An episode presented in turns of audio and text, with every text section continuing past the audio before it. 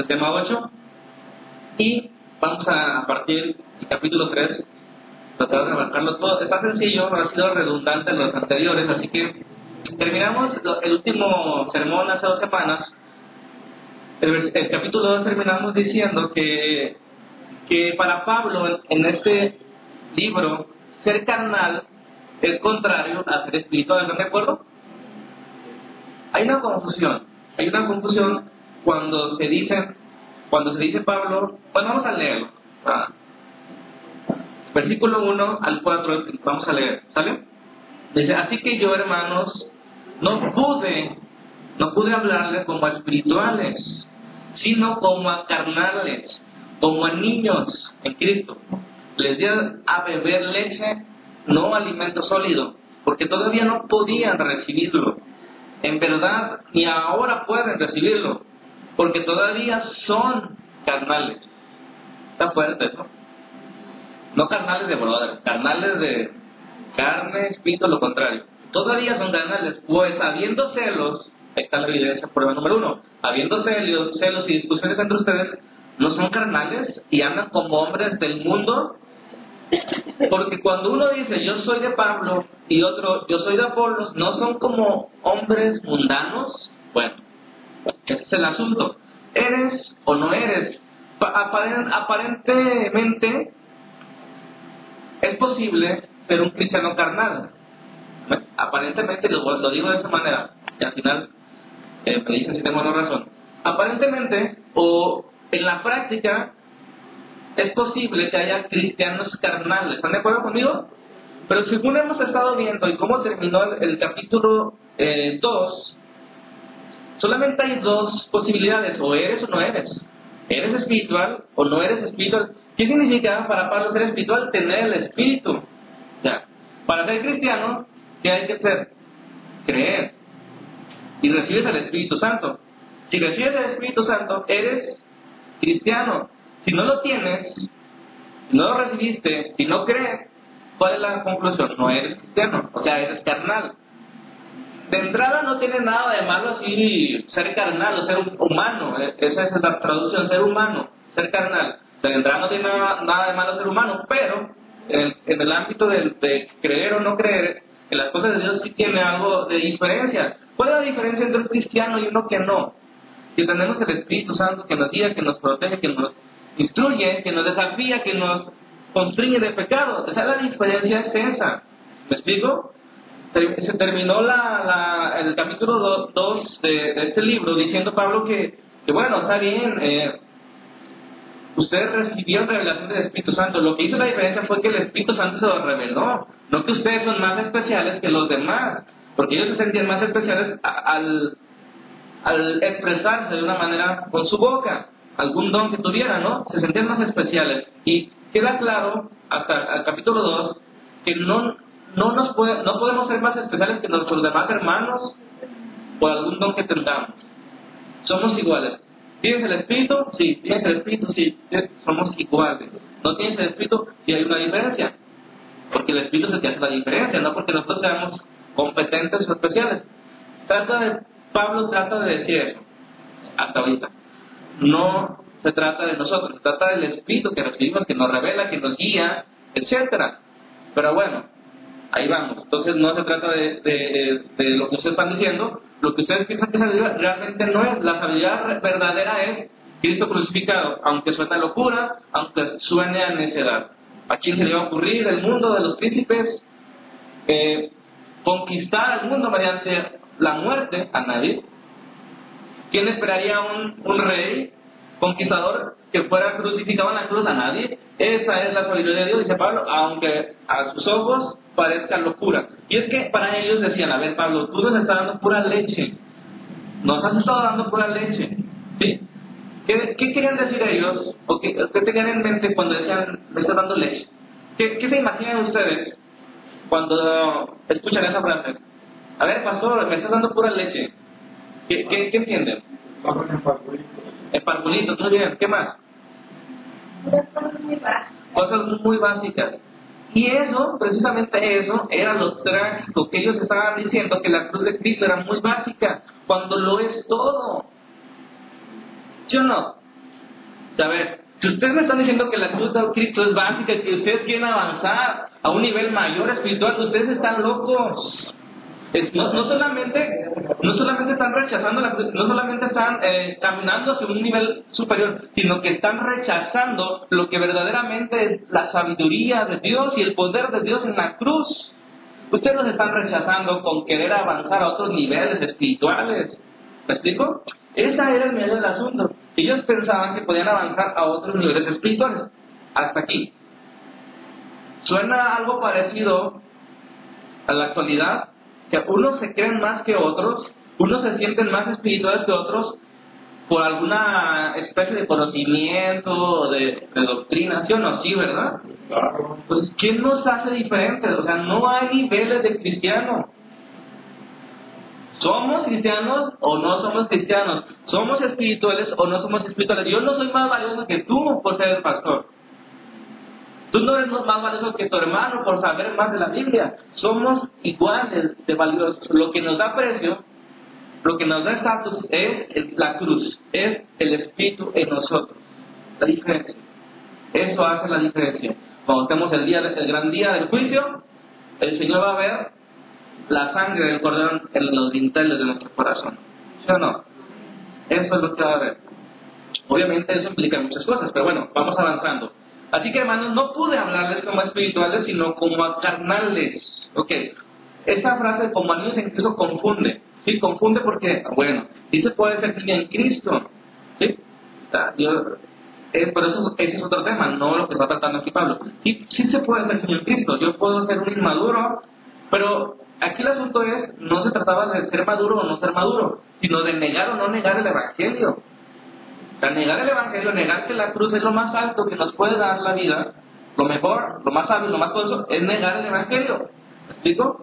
Ese era el problema de, de esos hermanos. Eh, Pablo está usando un lenguaje como sarcástico. A ver, les di a beber leche, hablando del Evangelio, pero el Evangelio, la verdad del Evangelio es tanto leche como es vianda, ¿me explico? No es que el Evangelio es leche y después vamos a aprender cosas más sofisticadas. El Evangelio es tanto leche y es vianda, pero ellos lo tomaban como leche y entonces Pablo está jugando con, con esas palabras. Les di a leche, alimento solo, porque no eran capaces de recibirlo. En verdad, aún no pueden recibirlo porque todavía son carnales. Esa declaración es sumamente fuerte. Quiere decir, ustedes no son espirituales. Y eso significa implica, perdón, no ser creyentes. Estaba poniendo el asunto bien, bien radical del apóstol Pablo. Y luego les dice cuál es, la, cuál es una de las manifestaciones. Bueno, hay contiendas, hay celos. ¿Cómo es posible que haya celos entre ustedes diciendo yo soy de Apolo, yo les pertenezco a Apolo y otro yo les pertenezco a Pablo? Eso está bien para que se vaya afuera. Están actuando como hombres del mundo. Esa es como que la traducción más, más, más más clara, ¿no? Entonces, para Pablo, queda claro hasta el momento, capítulo 2, 1, 1 y 2 y primeras partes del 3, queda claro que para Pablo no existe medio espiritual, medio cristiano. ¿Sí, ¿Sí está quedando claro eso? Entonces, al decir, ustedes son canales, están diciendo, a ver, ustedes, aunque son cristianos, es que aquí está la, la dificultad, aunque ustedes son cristianos, están actuando como no cristianos. El punto no era, no era decirle, ustedes perdieron la salvación. Ustedes ni han nacido nuevo. No era el punto de eso. El punto era decir, a ver, esto es ser cristiano, esto es ver, ustedes dicen ser cristianos y se comportan de una manera que no lo son. Analicen su vida. ¿Sí me explico? les, está diciendo, corrijan. No debería comportarse así un, un, creyente. No les está diciendo otras implicaciones que ahora nosotros nos hacemos preguntas. Bueno, no hay entonces diversas clases de grados de espiritualidad, solamente o eres o no eres, en este caso, ¿sale? Bueno, ¿ustedes qué piensan hasta este momento lo que hemos conocido de los espíritus? ¿Tenían o no tenían al espíritu en sus vidas?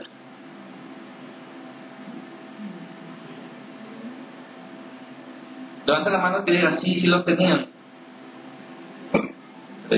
muy bien, hermano, padre y creían que no tenían, no tenían el Espíritu.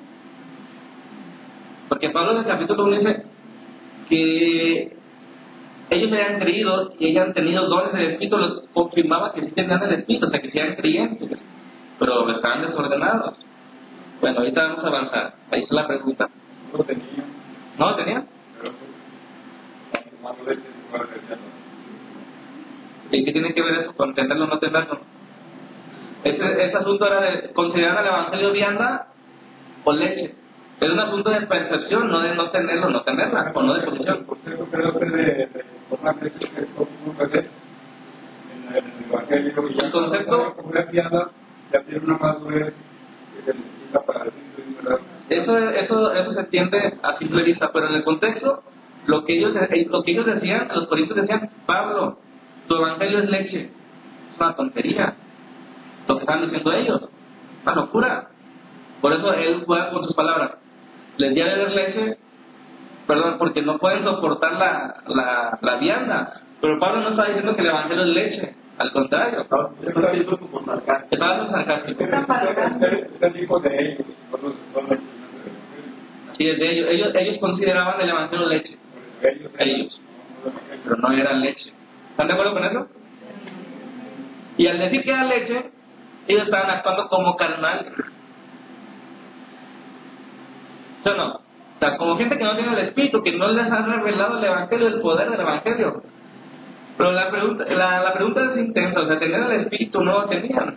Pablo no asegura que no lo tienen, de hecho los trata como que lo tienen. Y tanto trata como que lo tienen, que los exhorta y los va a comenzar a exhortar cómo deben vivir alguien que tiene el Espíritu. ¿Queda claro eso? Fíjense, no les acusa, no les acusa, aunque la palabra es fuerte, se está refiriendo, actúan como carnales. ¿Sí o no? A ver, vamos a poner un caso aquí del, del nuestro mundo. Este, bien, bien, bien burdo. Hay un matrimonio, ¿sí? Eh, tienen 10 años de casados, todo bien. Pero eh, de repente al hombre se le ocurre, pues ya se enfadó de su mujer, ¿no? No ocurre eso, ¿verdad? Ya se enfadó de su mujer y empieza a buscar otras mujeres. ¿Es posible eso? ¿O, es algo que casi no existe aquí? Aquí no, no ocurre, ¿verdad? Ok, piense bien. Que sea un mundo posible, una posibilidad, no niega que el hombre esté casado. Pero está actuando como si no lo estuviera. ¿Me explico? Ese es el ejemplo que está tratando Pablo. O sea, ustedes tienen el Espíritu. Por eso les estoy diciendo esta carta a ustedes, porque son la iglesia de Cristo que está en Corinto. No hay iglesia de Cristo sin el Espíritu recibido. Pero, o sea, ¿qué, está pasando con ustedes? Volviendo al ejemplo, están viviendo como si no estuvieran casados. O sea, cada semana sales con una diferente. ¿No estás actuando como alguien soltero? ¿Sí, sí entienden la, analogía? Es lo que está, lo- lo que está diciendo Pablo. ¿No están actuando como alguien del mundo? ¿Siendo ustedes espirituales? ¿O, que tienen el espíritu? ¿O creyentes? Están actuando como si estuvieran- son carnales. La, la realidad es que ese hombre que, que está adulterando está viviendo como soltero, pero no es soltero. ¿Estás de acuerdo?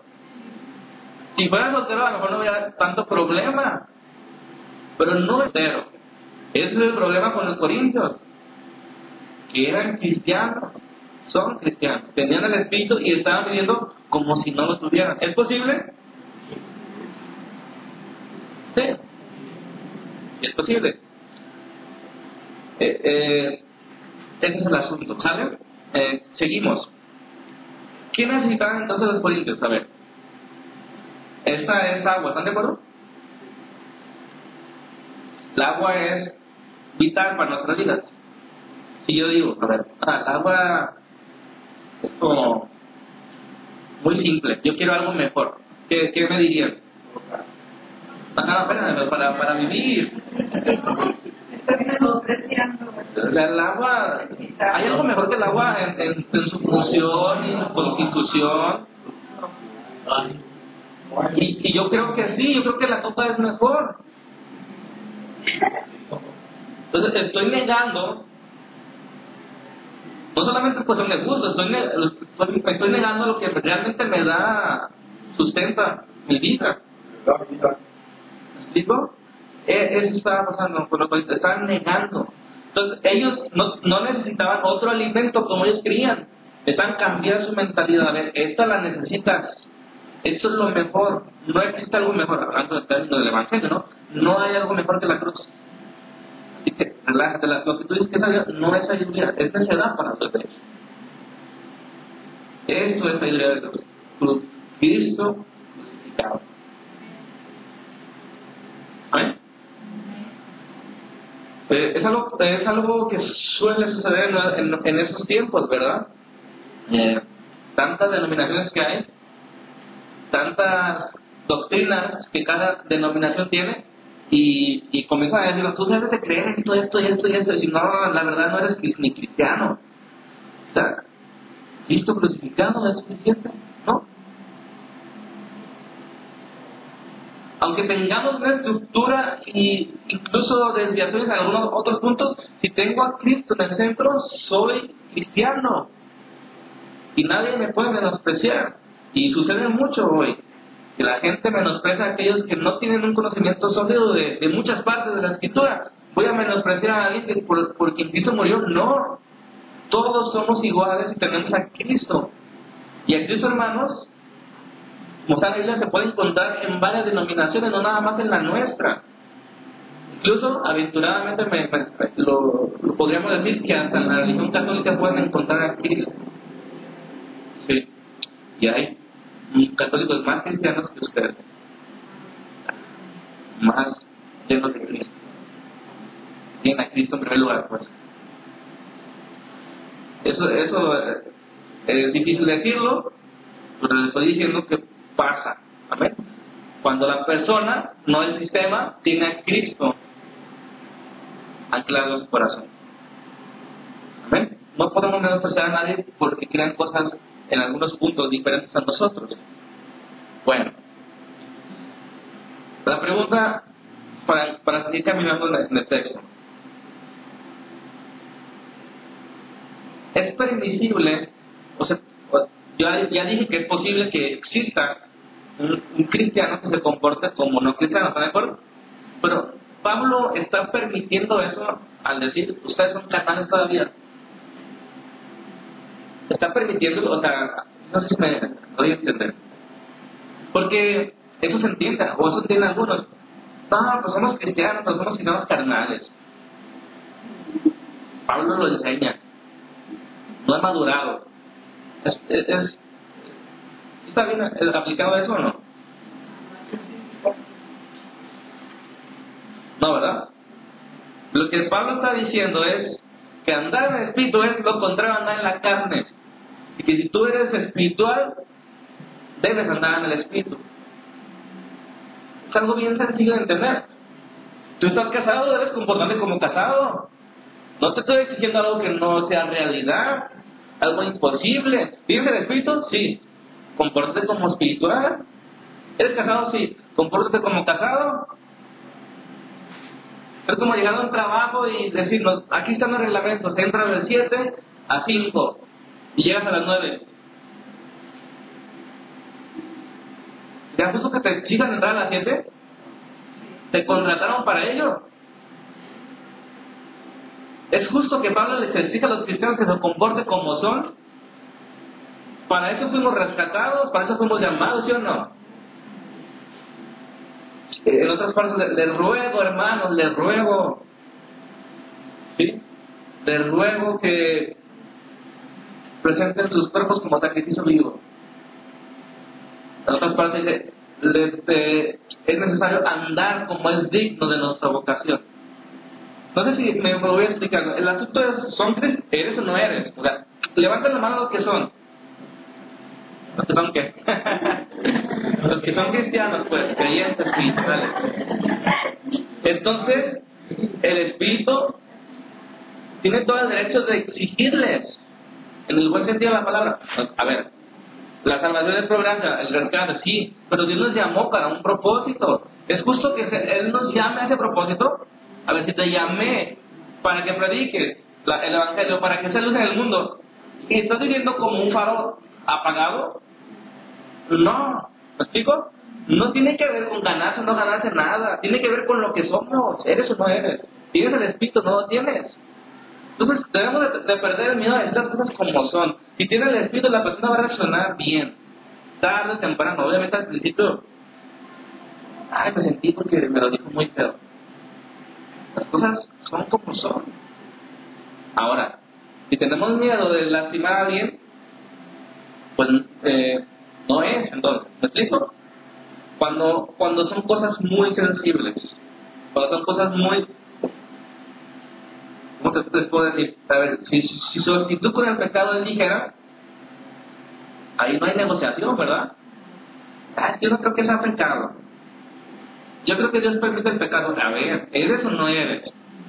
Una cosa es batallar, una cosa son las tentaciones, una cosa es una, pero una cosa es tener esa mentalidad, era lo que Pablo está corrigiendo, o sea, su mentalidad, esto no es simple líquido, esto lo necesitan para vivir, y si ustedes lo rechazan, se van a morir, o están muertos, Bueno, Pablo ya comienza a corregir, ya ha puesto las bases, ¿ok? Hay divisiones, ¿ok? Hay contiendas, unos dicen esto, unos dicen lo otro. La razón de, que ustedes piensan que la sabiduría los va a llevar más alto está mal, están locos. Esto es lo único que ustedes necesitan. Esto es leche, esto es vianda. Y todo se resume, se reduce a eres o no eres. A partir de ahí, Pablo va a hablar fuerte, va a corregir lo que ellos están mal. Y hasta ese momento la iglesia decía, no, sabes que Pablo, tú la verdad eres muy duro, yo me voy de la iglesia, en esta iglesia no hay amor. Ok, te van filtrando solo, a lo mejor tú no eres, tú no eres alguien que tiene el Espíritu, porque si tuvieras el Espíritu sabrías que lo que yo te estoy diciendo es verdad. Bueno, imaginando una reacción de la iglesia de, Pablo. Vamos entonces a, a, los, a, los, a, corregir a las correcciones. ¿Qué es lo que vamos a corregir? Bueno, uno, el concepto que ellos tenían de los dirigentes. Porque todo el rollo comenzó diciendo unos yo soy de Apolo y yo soy de Pedro. Y, y, en ese capítulo 3 dice, no son carnales cuando dicen yo soy de Apolo, yo soy de Pedro. O sea, era la, manifestación eh, más evidente de su eh, concepto falso de madurez o de espiritualidad. ¿Vale? Pablo va a corregir versículo 5 al 9. En, esa, en esta primera parte va a usar una imagen de la agricultura, lo vamos a, a, checar, fíjense bien. ¿Qué es pues Apolos? Fíjense cómo comienza, ¿eh? ¿Qué es Apolos? No, yo creo que se imaginen el tono de Pablo. ¿Cómo, cómo se lo imaginan? ¿Qué es Apolos? está, yo pienso que era un tono diferente, no, no es así, normal. ¿Qué es, qué es Apolos? ¿Qué es Apolos? ¿Qué es Pablo? ¿No está indignado Pablo? ¿Quién soy yo para que ustedes que me pertenecen a mí? ¿Qué soy yo que es Apolo? Dice, servidores, nada más. Servidores mediante los cuales ustedes han creído, según el Señor dio oportunidad a cada uno. Yo planteé, Apolos regó, y los cristianos la riega. La versión nueva de aquí de la chamadura. Pero Dios da el crecimiento, así que ni el que planta, o sea, yo, ni el que riega, o sea, pueblos, sino Dios el crecimiento. Ni yo ni él es planta, ni, ni, yo, ni yo ni él es salvo. Ahora bien, dice, el que planta y el que riega son una misma cosa, ¿sí? Es decir, el pastor y el, el son una misma cosa, ¿están de acuerdo? Son una misma cosa. Pero cada uno recibirá su propia recompensa, no por, por tener un puesto más alto otro vamos a recibir recompensa, sino por la fidelidad a lo que estamos haciendo. Si somos fieles en lo poco, en barrer y limpiar, podemos recibir más recompensas que el pastor en predicar. ¿Sí, ¿Sí entienden eso? Se trata de la fidelidad y no del puesto. En el mundo, según el puesto, ganas, ¿no? En el, mundo cristiano, según la fidelidad de nosotros, a la tarea que Dios nos encomienda. Ok, está bien, si hay una recompensa conforme a, su propio trabajo. Versículo 9, porque nosotros somos solo colaborador, colaboradores en, el, en la labor de Dios. Y ustedes son el campo de cultivo de Dios, el edificio de Dios. ¿Ok? ¿Queda alguna duda de eso? O sea, en pocas palabras, que ustedes estén jactando o poniendo su confianza en extremada medida en servidores es, una locura, es una insensatez. De verdad. ¿Sí o no? ¿Cómo aplicaría en, nuestros tiempos una aplicación de esta, de esta corrección? El pastor famoso, el escritor de libros, el cantante, el este, el otro, ¿son qué? Servidores. Colaboradores de Dios. Sí, cada uno recibe su confianza según su trabajo. Pero no es nada. No somos algo delante para que ustedes pongan delante de, de su, su, confianza en nosotros. Si pasa eso o no pasa.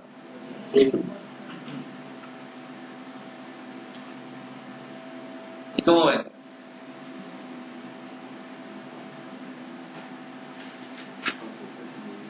¿Falta de crecimiento? Yo creo que en esos tiempos la mayoría de la gente pone su confianza en, en alguien. Si le fallan, se va a la iglesia. Pero no nomás a la iglesia, se va del cristianismo. O sea, ¿dónde había estado su confianza?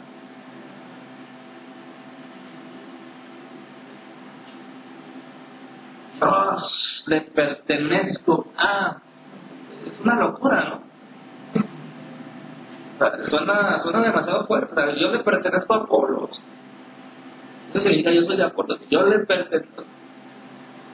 Está, está, muy, muy raro. Dice, no, no, no, no, somos colaboradores. Somos iguales. El que planta el que llega. No deben poner su confianza en nosotros, sino en Dios, es el crecimiento. Amén.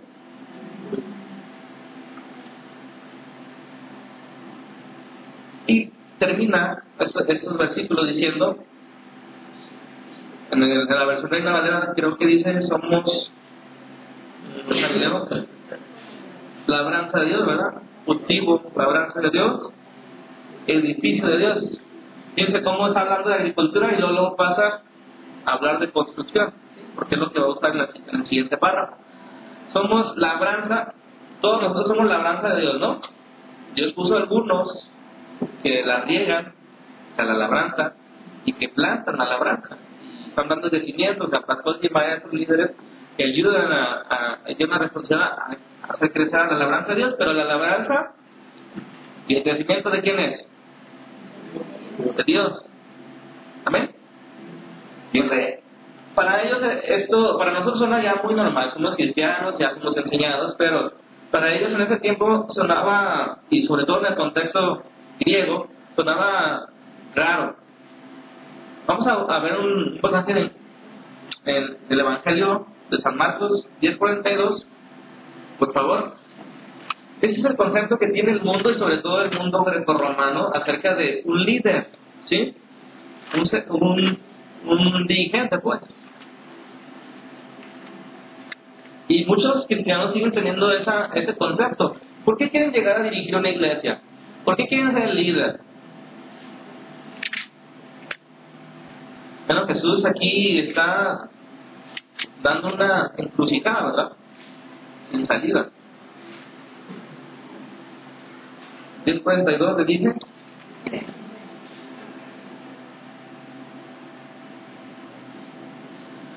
Jesús llamándole a sus discípulos les dijo, ¿saben que los que son tenidos por gobernantes o por dirigentes o líderes de las naciones se enseñorean de ellas. ¿Qué significa eso? Se aprovechan. ¿Sí? Se aprovechan de ellas. O se sirven de ellas. Las les sirven a ellos. Y sus grandes y sus grandes ejercen sobre ellas potestad. Pero les daban los apóstoles, que eran lo, más alto de, de la estructura cristiana, o sea, los que comenzaron la obra. Pero no será así entre ustedes. Y si no es así entre los apóstoles, cuanto menos en nosotros, aquí, simples mortales, ¿no? No será así entre ustedes, sino que el que quiera hacerse grande será siervo.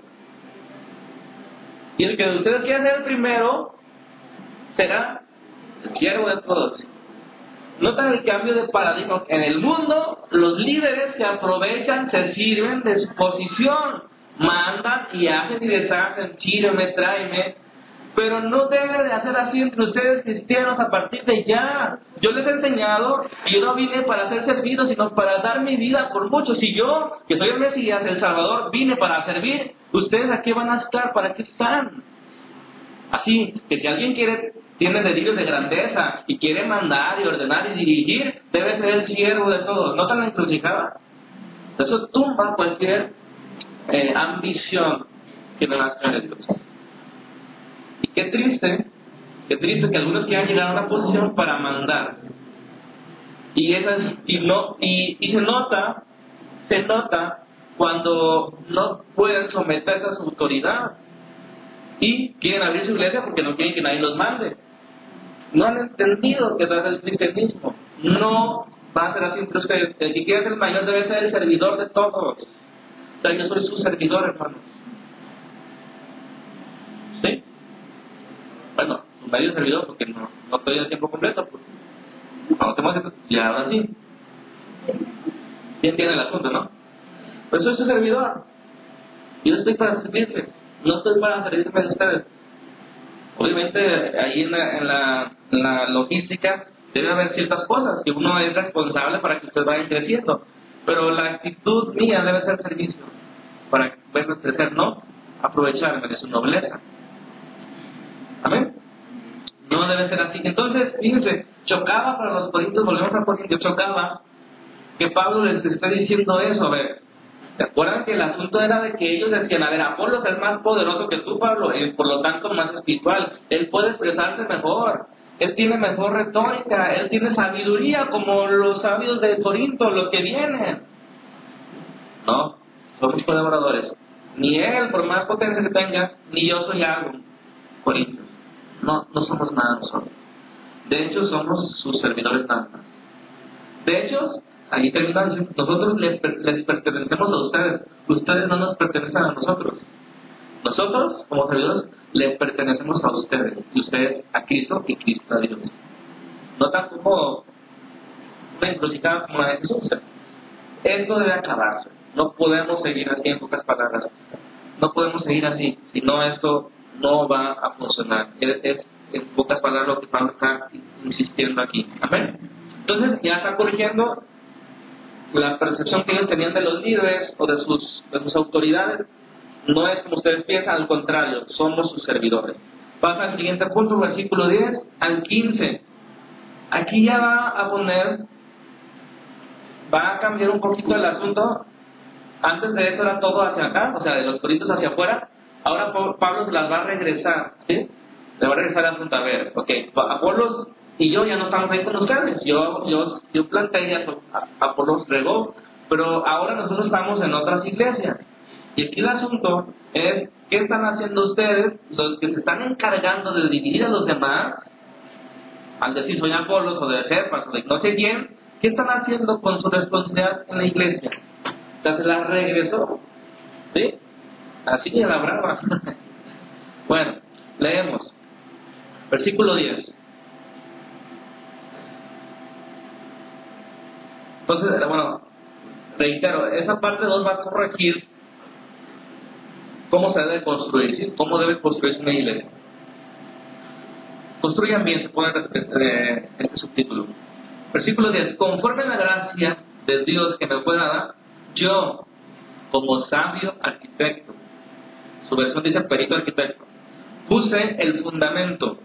Yo, Pablo, puse el fundamento. Y otro edifica sobre el otro. O sea, ustedes, Corintios, están sobre edificando sobre lo que yo ya puse. Yo fui el arquitecto que hice el proyecto y ya establecí cuál deberían ser los cimientos. Si ustedes contratan a un arquitecto, un ingeniero que les haga los planos de su casa y les diga, estos son los cimientos que ustedes van a hacer para que la construcción sea buena y sea estable. ¿Y qué pasaría si nosotros no, nosotros queremos poner otro tipo de cimientos? Se me hace, se me hace un poquito se nota demasiado. Si, si notan la, la- el lenguaje, o sea, yo, como sabio, se les reitera, yo sí soy sabio. Dios me puso, Dios me mandó. Como sabio arquitecto, hice el proyecto y puse el fundamento. Ahí está puesto. ¿Quién es el fundamento? Cristo crucificado. Ese es el contexto, ¿sí o no? Yo ya puse el fundamento y ustedes están sobre edificando como él. Vamos a ver cómo son las cosas. El versículo, bueno, pero cada uno tenga cuidado. Ustedes están construyendo, pero tengan cuidado cómo edifican encima. Pues nadie puede poner otro, porque se les había ido la, la onda y no habían entendido. Nadie puede poner otro cimiento, otro fundamento del que ya está decidido, puesto, el cual es Jesucristo. Ahora bien, si sobre este fundamento alguien edifica, ok, ya está puesto el cimiento, ya está bien, ya está bien diseñado, está bien calculado, si a alguien se le ocurre poner sobre ese cimiento, dice ahí, oro, plata, piedras preciosas, está bien, ¿sí o no? Pablo está pensando en el lenguaje del Antiguo Testamento del Templo de Salomón, ¿eh? O sea, ya están puestos los cimientos, y si alguien quiere sobre esos cimientos adornar o construir oro, plata o piedras preciosas, piensen en el templo de Salomón, está chido, en, en, en versión mexicana no, está bien. Like, así como en Facebook, like. Pero luego parte ahí la categoría oro, plata, no dice que está bien, pero obviamente lo saben entender, porque ahorita por lo que sigue. Madera, heno y paja, hijos de madre. O sea, ¿cómo le hace poner eh, esos materiales? La magnitud de los cimientos, la grandeza del cimiento, la- lo hermoso de que le vas a poner madera, heno y paja. Bueno, cada quien su religión, diría.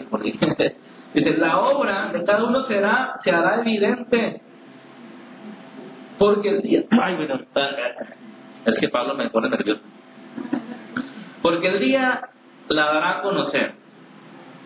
Pues con fuego será revelada. Fíjense, viene el fuego mismo.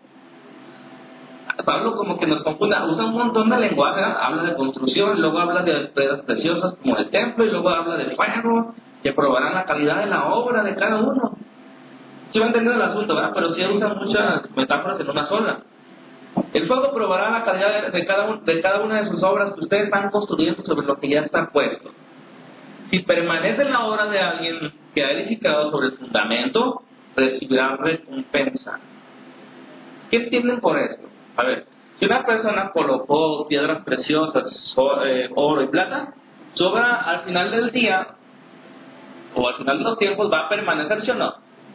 Va a ser aprobada, va a pasar la prueba. Pero si construyó con madera heno y hojarasca, ¿qué va a pasar con esa? Se va a quemar.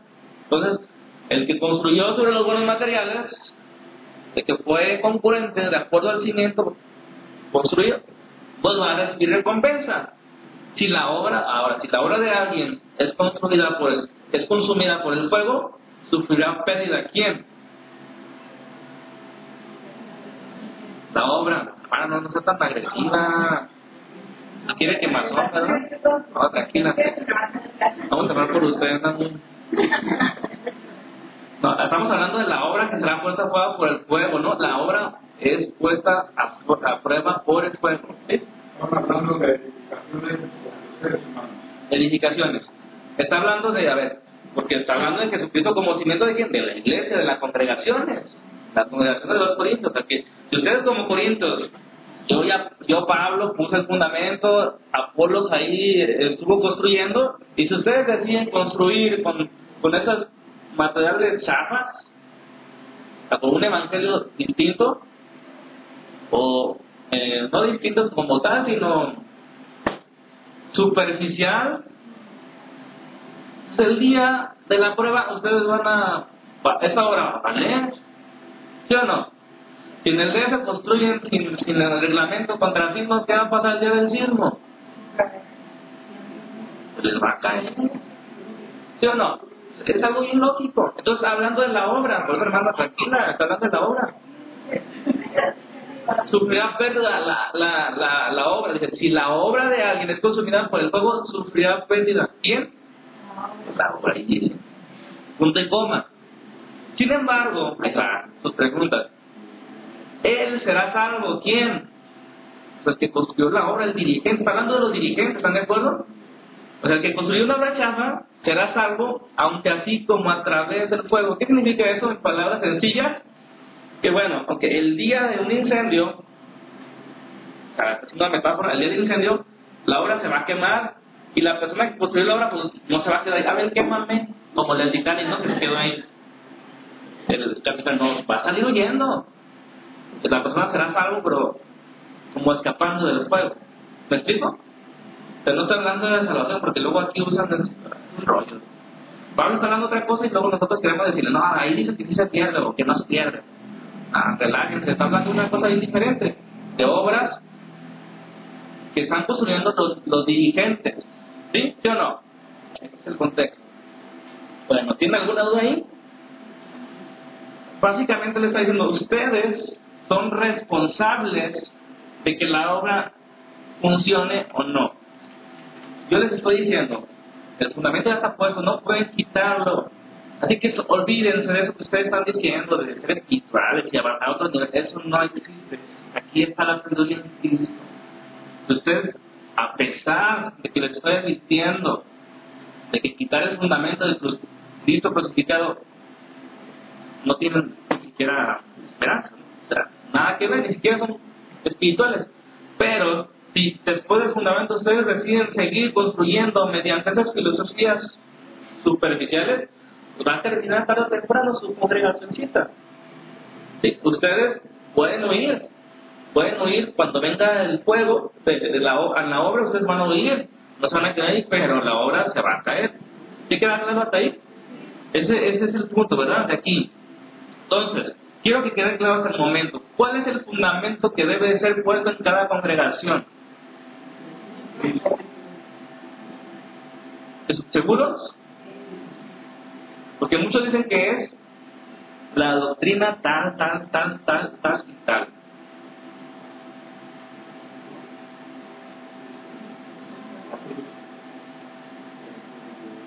La cruz Ya. Si alguien pone algo diferente a Cristo, ni siquiera podemos considerarlos creyentes, ¿verdad?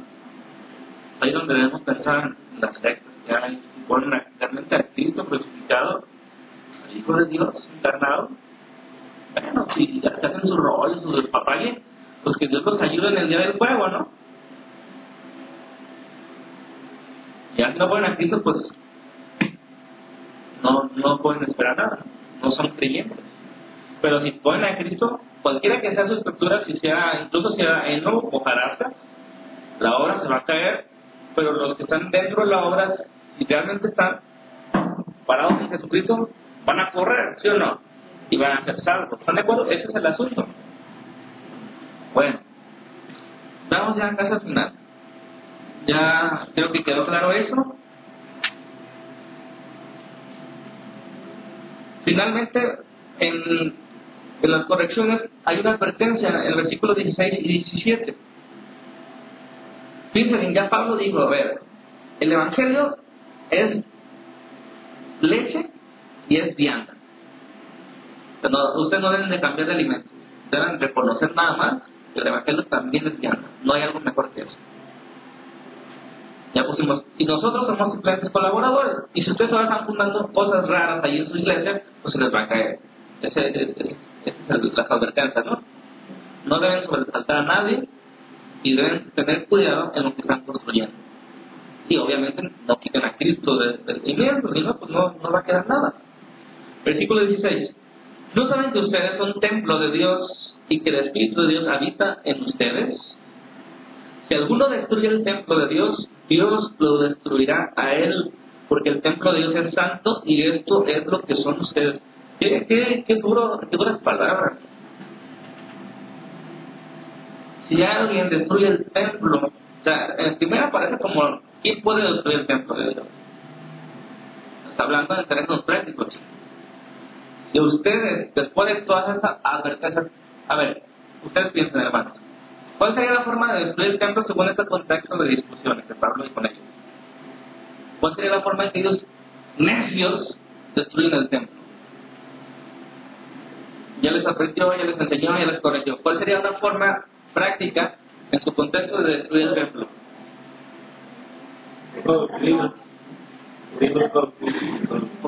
Poniendo otro cimiento, ¿no? Si ellos seguían en su necedad, no, nosotros vamos a avanzar a otros niveles espirituales, la cruz de Cristo es leche. Van a destruir el templo de Dios. En Corinto, obviamente, no el templo de Dios indestructible, porque la iglesia es indestructible. Pero hablando de congregaciones, estamos hablando de congregaciones, de dirigentes, etcétera. ya está diciendo, pues si ustedes quitan a Cristo, van a destruir el templo de Dios. Si ustedes siguen partiendo en facciones el templo, siendo que es una unidad, van a partir el templo de Dios. Es decir, que el templo de Dios en Corinto va a ser destruido, como fue el templo de Jerusalén destruido en sus tiempos por su necedad, ¿sí o no? Y entonces, Corinto ya no va a tener, eh, no va a tener a Dios en esa ciudad, porque nosotros como cristianos somos representantes de Dios en donde estamos, ¿sí o no? Somos templo de Dios aquí en, en, Rancho Nuevo. Y si alguien se mete otro fundamento. Si alguien insiste en dividir, en dividir, en dividir, ¿qué va a pasar con esa congregación? Se va a destruir la congregación, ¿sí o no? Dice, si alguien insiste después de las advertencias que les estoy dando las correcciones que les estoy enseñando, si alguien se atreve a seguir de necio y destruye el templo de Dios, Dios lo destruirá a él. Eso es algo infuerte. Pero sin llegar a conclusiones tan certeras, esa persona que sí está en necedad, de verdad, el Espíritu Santo está en él. Una persona que es maldosa, que, que, que, está destruyendo, que pone otro fundamento que no sea Cristo, no puede ser alguien. Yo creo que tiene el contexto, porque muchas veces no, no hablamos de cosas que, que Pablo nos está diciendo. ¿Sí? Aquí estamos hablando de congregaciones, estamos hablando del fundamento que es Cristo alguien que no tenga Cristo como su fundamento, pues no puede considerarse cristiano. Independientemente si alguna vez fue o no lo fue, eso ya es cuestión de lo que pensemos que puede pasar o nació de nuevo, o la perdió, como sea. El chiste es que si persiste en esa actitud, esa persona en ese momento no es creyente. La advertencia es. Dios lo destruirá a él. Porque el templo de Dios es santo y eso es lo que ustedes son. Es que ni se atrevan a dividir el templo de Dios, la congregación de Dios. Hay de que causan divisiones. Es, es, es, es, fuerte.